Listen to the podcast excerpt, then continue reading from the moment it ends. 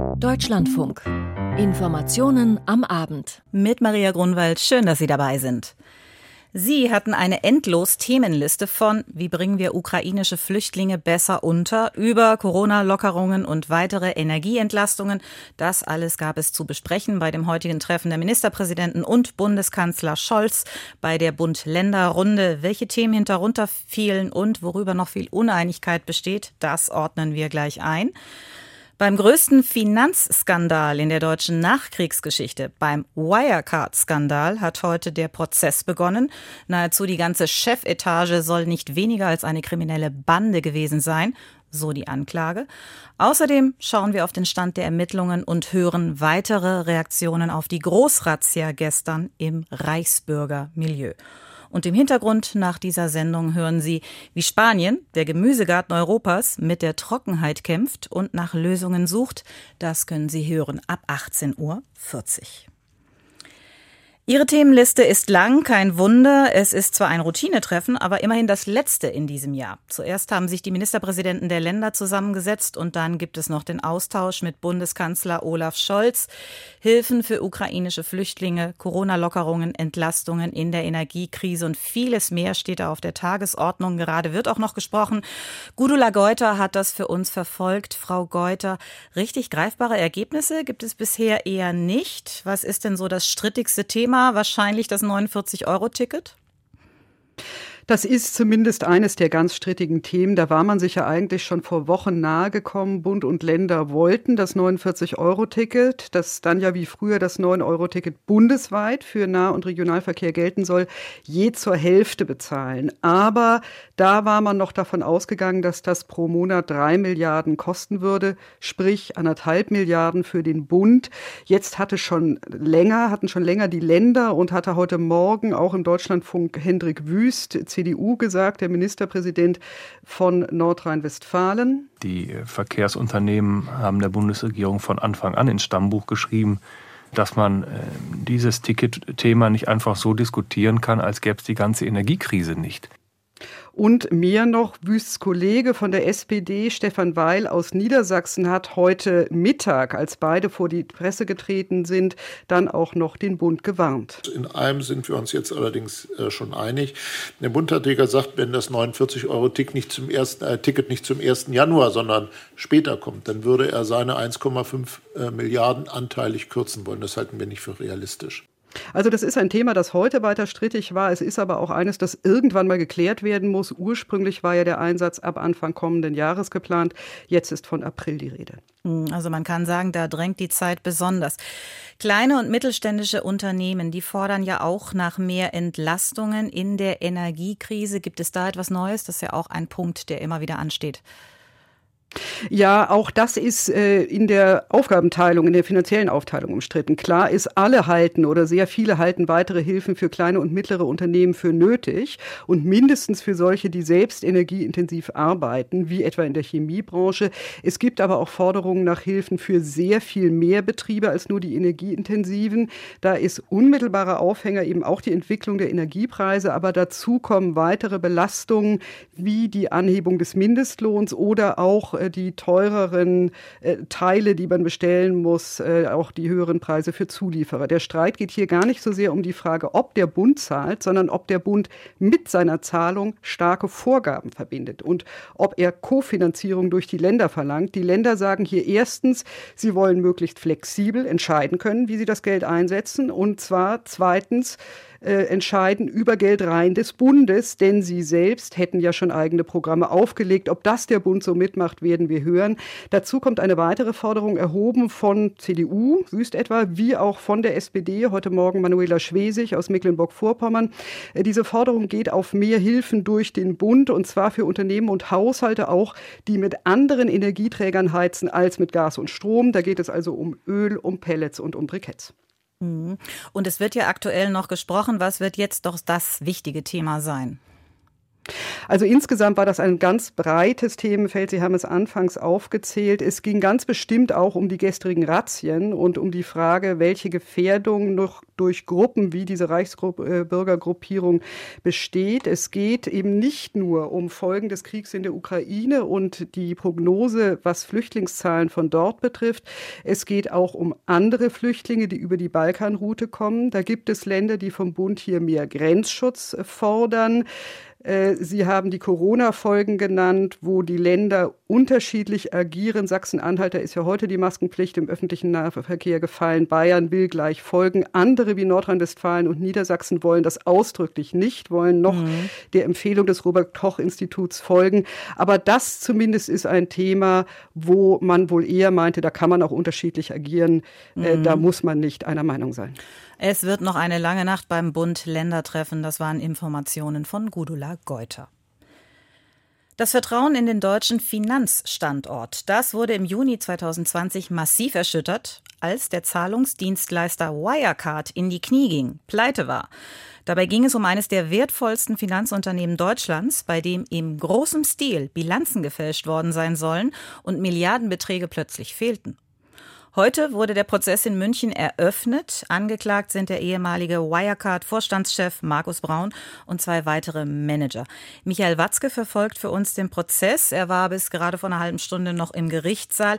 Herr Watzke, wie war die Stimmung heute im Gericht? Immerhin steht ja nahezu die komplette Chefetage eines Unternehmens unter dem Verdacht, eine kriminelle Bande zu sein.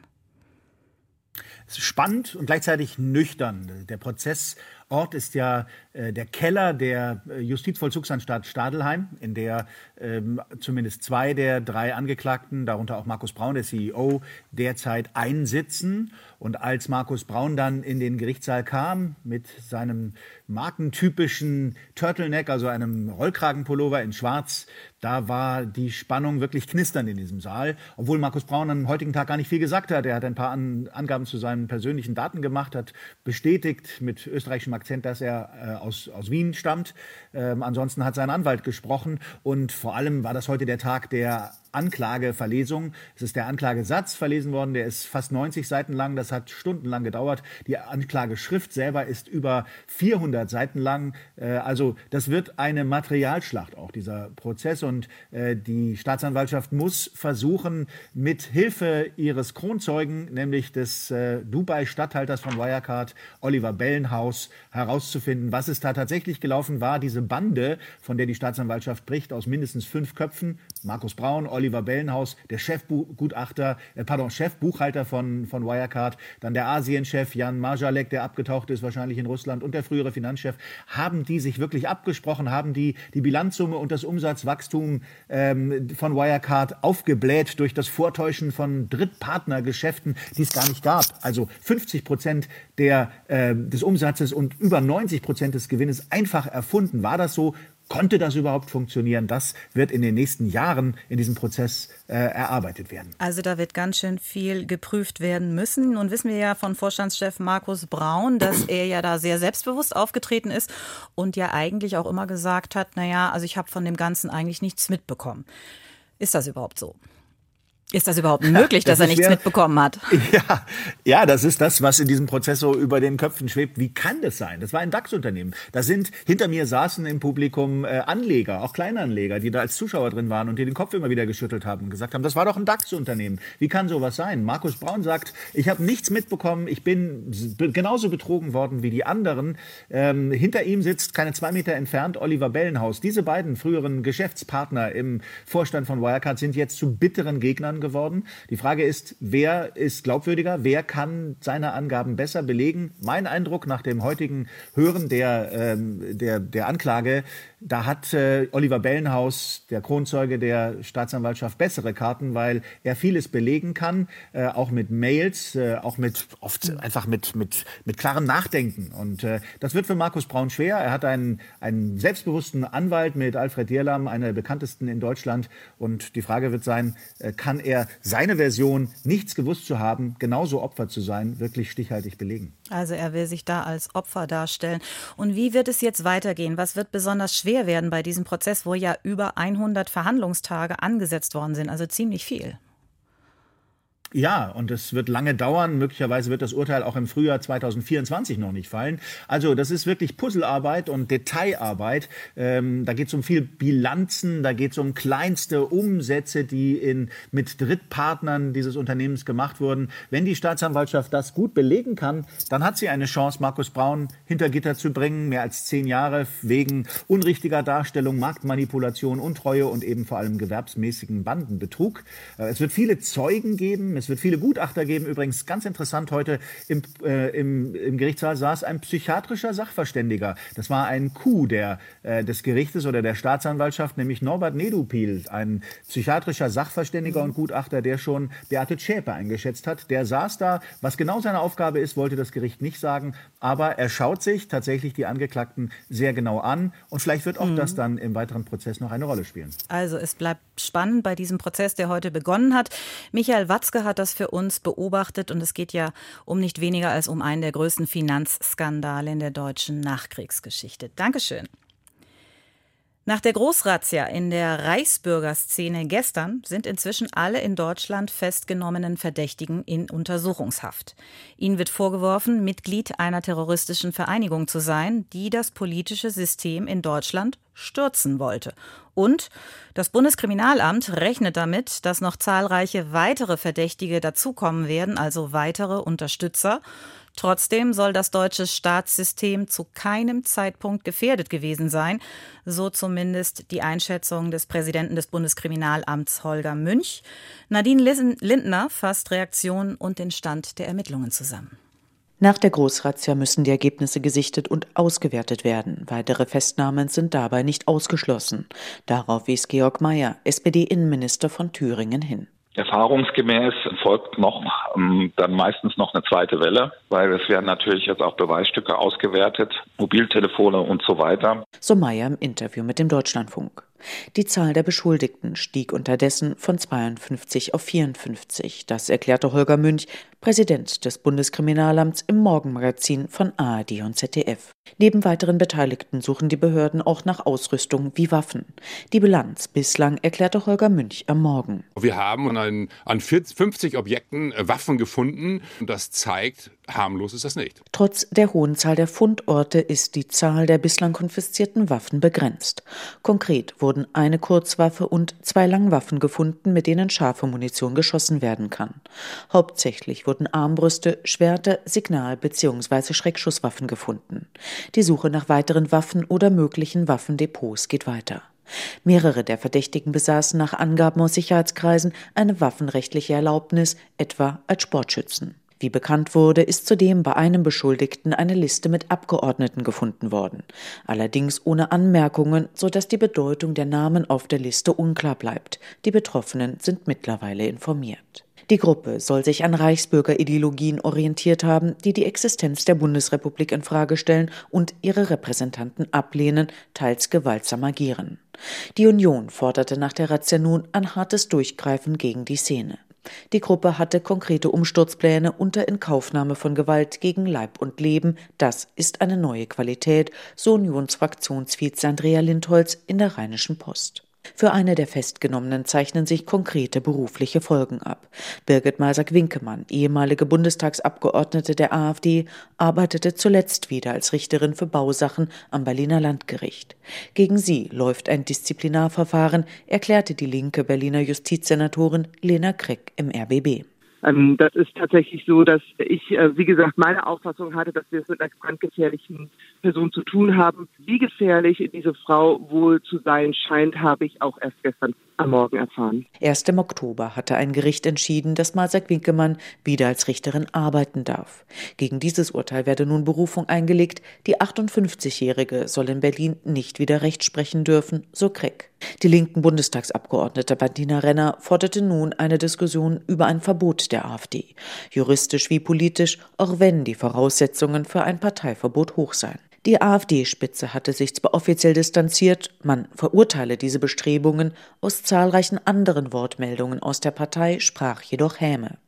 Der Thüringer AfD-Chef Björn Höcke verwendete den Begriff Rollatorputsch in Anspielung auf das Alter des Hauptverdächtigen Heinrich 13. Prinz Reuß, der 71 Jahre alt ist. Nadine Lindner berichtete. Monatelang hatten sich die USA um ihre Freilassung bemüht. Nun wurde die US-Basketballerin Griner aus russischer Haft entlassen.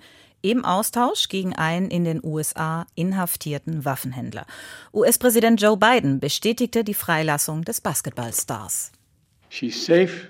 She's on a plane. She's on her way home. After months of being unjustly detained in Russia,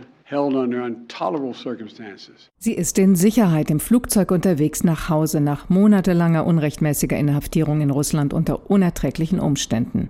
Mit diesen Worten kündigte US-Präsident Biden an der Seite von Britneys Frau Sherelle die Heimkehr des Basketballstars aus einer Strafkolonie in Russland an. Greiner war wenige Tage vor Russlands Angriff auf die Ukraine auf dem Moskauer Flughafen verhaftet worden und wegen des Besitzes von Cannabisöl zu neun Jahren Arbeitslager verurteilt worden. Sie sei vor allem dankbar, sagte Sherelle Greiner, die seit der Festnahme ihrer Frau in engem Kontakt mit dem Weißen Haus gestanden hatte und namentlich Joe Biden, Vizepräsidentin Harris und mehreren hohen Beamten für ihre Anstrengungen dankte. Britney Griners Heimkehr hat einen hohen Preis. Russland bestand auf der Freilassung von Viktor But. Der berüchtigte Waffenhändler, auch Händler des Todes genannt, saß bis zum Austausch in den Vereinigten Arabischen Emiraten in einem US-Gefängnis eine 25-jährige Haftstrafe ab.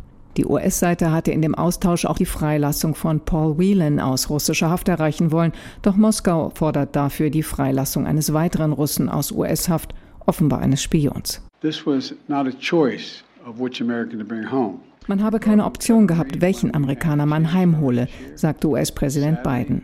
Russland behandele aus völlig unrechtmäßigen Gründen den Fall Whelan anders als den von Britney Griner. Aber die USA würden niemals aufgeben, Paul Whelan freizubekommen. Präsident Biden rief die US-Bürger auf, vor einer Auslandsreise unbedingt die US-Reisewarnungen zu beachten, damit ihre Familie nicht das Schicksal der Griners und Whelans erlitten. Aus den USA ein Beitrag von Doris Simon.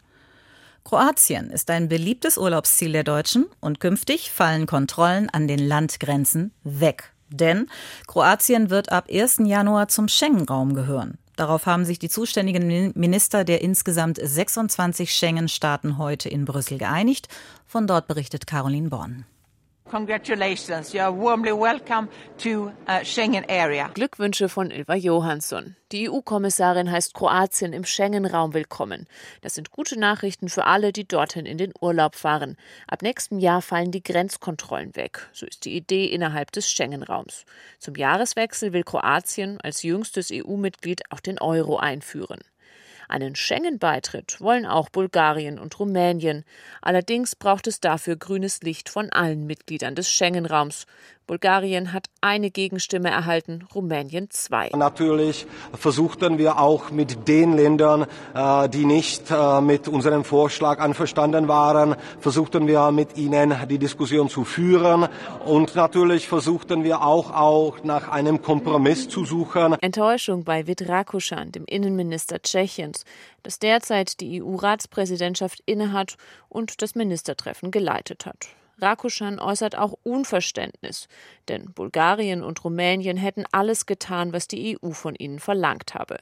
Überzeugt hat das vor allem ein Land nicht, Österreich. Wien beklagt, dass zu viele Migranten dort ankommen über die sogenannte Balkanroute. Wir haben in Österreich in diesem Jahr über 100.000 illegale Grenzübertritte.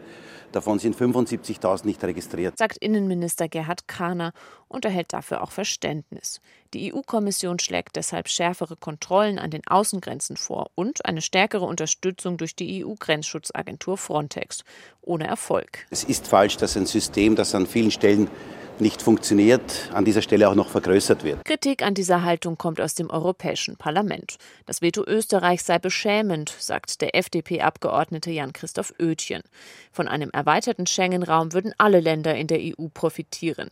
Linda Dupont von der CDU sagt, sie könne die Sorgen Österreichs zwar nachvollziehen, aber weist darauf hin, dass Länder, die noch keine Mitglieder im Schengen-Raum seien, keinen Einfluss darauf hätten, ob Schengen funktioniere. Neben Österreich hatten auch die Niederlande Vorbehalte gegen Bulgarien und das mit Korruption und Mängeln bei der Rechtsstaatlichkeit begründet. Die EU-Kommission ist hingegen der Ansicht, dass beide Kandidaten längst beitrittsreif seien. Sie hätten die erforderlichen Kriterien sogar übererfüllt. The few hesitations that remain are political. Die Bedenken seien nach Ansicht von EU-Kommissar Margrethe Skinas politisch motiviert. Kein Thema bei den Innenministern, aber in den heutigen Medien sind Berichte über Rechtsbrüche durch Bulgarien. Laut der ARD und dem Spiegel kommt es an der bulgarischen EU-Außengrenze zu willkürlichen Festnahmen. Schutzsuchende sollen demnach in Geheimgefängnisse gesperrt, teilweise misshandelt und über die Grenze zurück in die Türkei geschoben werden, ohne die Möglichkeit, einen Asylantrag zu stellen. Seit September und dem Tod der Studentin Mazar Amini, die in Polizeigewahrsam starb, ziehen die Menschen im Iran auf die Straße. Sie protestieren gegen die autoritäre Führung, die strengen Kleider und Sittenvorschriften für Frauen und wünschen sich überhaupt mehr Freiheit. Der Protest, der ebbt nicht ab, selbst wenn das extrem gefährlich ist. Uwe Lüb beobachtet für uns die Lage im Iran. Herr Lüb, heute wurde das erste Todesurteil gegen einen Demonstranten vollstreckt. Ein 23-Jähriger wurde hingerichtet. Was wissen Sie darüber? Also er ist verurteilt worden wegen Muharaba, so wird es ausgelegt. Das nennt sich Krieg gegen Gott und das wird generell öfter gegen Regimegegner angewendet. Und im Iran kann das, wie in diesem Fall, mit dem Tode bestraft werden. Konkret soll er Ende September eine Straßenblockade angezettelt haben und dabei bewaffnet gewesen sein mit einer Machete. Und mit der soll er dann auch eine Einsatzkraft des Regimes schwer verletzt haben. Es gibt im Internet ein Video über den Prozess, der von vielen Schauprozess genannt wird.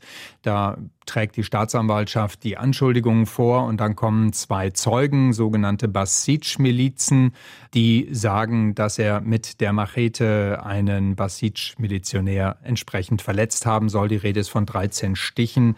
Der Mann hat glücklicherweise überlebt und dafür ist der Angeklagte dann am Ende tatsächlich jetzt zum Tode verurteilt worden und die Todesstrafe ist vollstreckt worden. Jetzt ist die Strafe vollstreckt worden. Sie haben es gesagt. Wie wurde das im Iran aufgenommen? Also heute Morgen waren ganz viele erstmal nur schockiert, weil sie gesagt haben, das kann ja überhaupt nicht wahr sein. Man hatte wohl damit gerechnet, dass das passiert, weil es gibt ja mittlerweile zehn, zwölf Menschen, die schon im Zusammenhang mit Demonstrationen seit Mitte September, mit Protesten, Straßenblockaden, mit Angriffen auf Einsatzkräfte des Regimes verurteilt wurden. Und es gibt eine ganze Menge Urteile. Und man hat schon damit gerechnet, dass das passiert, zumal Anfang der Woche auch die iranischen Behörden angekündigt haben, dass diese Todesstrafen jetzt auch schnell vollstreckt werden. Dass es wirklich heute schon passiert, das kam dann doch sehr überraschend für viele. Normalerweise das muss man jetzt in Anführungszeichen setzen, aber das ist eben im Iran üblich, dass Todesurteile verhängt und vollstreckt werden. Und das passiert meistens mittwochs. Und das hat man gestern nicht gemacht, weil da ja der Tag der Studenten war und man noch mit Demonstrationen gerechnet hat und möglicherweise das Regime befürchtet hat, wenn sie am Morgen des Mittwochs dieses Todesurteil vollstrecken, dass sie dann im Prinzip die Menschen noch eher motivieren, an Demonstrationen teilzunehmen. Und nun ist es heute Morgen gewesen. Aber die Menschen sind schockiert und man bereitet sich jetzt ähm, nach dem ersten Schock, wenn man so sagen kann, tatsächlich auf Reaktionen vor. Es gibt Aufrufe, noch diffus, noch ohne Datum, aber es gibt Aufrufe, dass man Rache üben wird. Und gehen, Sie haben es ja gerade gesagt, also das heißt, weitere Vollstreckung von Todesurteilen, die es schon gab, wird es wohl geben. Das ist wohl absehbar, sagen Sie. Wie wird sich das auf die Proteste auswirken? Also sind die Leute jetzt eingeschüchtert oder wird es tatsächlich weitere Proteste geben? Wie schätzen Sie das ein? Das ist ganz schwer zu sagen, wie die Menschen wirklich reagieren werden. Auf der einen Seite, glaube ich, sind schon sehr viele Menschen abgeschreckt. Wir hören das auch immer wieder aus dem Land dass sich zwar einerseits innerlich und von ihrer eigenen Haltung sehr, sehr viele, wenn nicht eine ganz überwältigende Mehrheit, abgewandt hat vom Regime und von diesen Führern im Iran. Und dass die Menschen auf der anderen Seite aber sagen, dass sie Angst haben. Und das kann ich gut nachvollziehen, weil es ist ein sehr hohes Risiko, was Menschen im Iran eingehen, wenn sie sich an Demonstrationen, an Protesten beteiligen. Es sind ja schon nach Angaben von Menschenrechtlern weit mehr als 400 Menschen direkt bei den Protesten und Demonstrationen Demonstrationen getötet worden. Und dieses Wissen um das Risiko schreckt ab und das will das Regime mit Sicherheit auch erreichen. Auf der anderen Seite glaube ich, die, die entschlossen sind, zu sagen, jetzt in dieser Protestwelle, die immerhin schon seit September anhält, jetzt muss es endlich gelingen, dass wir dieses Regime überwinden. Ich glaube, die sind entschlossener denn je. Also denken Sie, es kann dann definitiv doch noch weitergehen mit den Protesten, selbst wenn es jetzt sogar schon zu Todesurteilen und auch zu Vollstreckungen kommt. Dankeschön, Herr Lüb, zu den Protesten im Iran und dem ersten dort vollstreckten Todesurteil. Deutschlandfunk. FIFA Fußballweltmeisterschaft. Lasst uns auf den Fußball konzentrieren. Das hatte FIFA-Präsident Gianni Infantino vor der WM gefordert. Ja, und in den vergangenen Tagen sind die Diskussionen um die Menschenrechtsverletzungen in Katar auch eher in den Hintergrund gerückt. Aber das hat sich heute wieder geändert. Maximilian Rieger aus unserer Sportredaktion. Warum? Das liegt zum einen am Fall Abdullah Ibrahis. Ibrahis war früher der Kommunikationschef des WM-Organisationskomitees. 2019 hat er sich dann aber auf die Seite von Gastarbeiter gestellt, als die gestreikt haben. Und er gibt damals auch Journalisten Chats, die die Arbeitsbedingungen im Land protokollieren, ist also also praktisch ein Whistleblower. Kurz darauf wird er entlassen und verhaftet, angeblich wegen Korruption. Er sitzt immer noch in Haft und in einem Brief erhebt Ebrahis jetzt den Vorwurf, er werde gefoltert, erklärt ARD-Journalist Benjamin Best.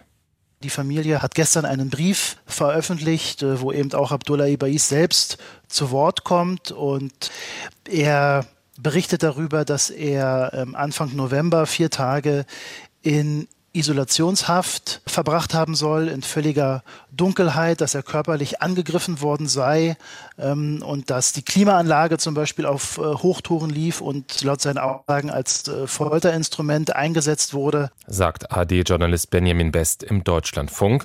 Die FIFA und das Organisationskomitee haben bestätigt, dass sie den Brief mit den Vorwürfen erhalten haben.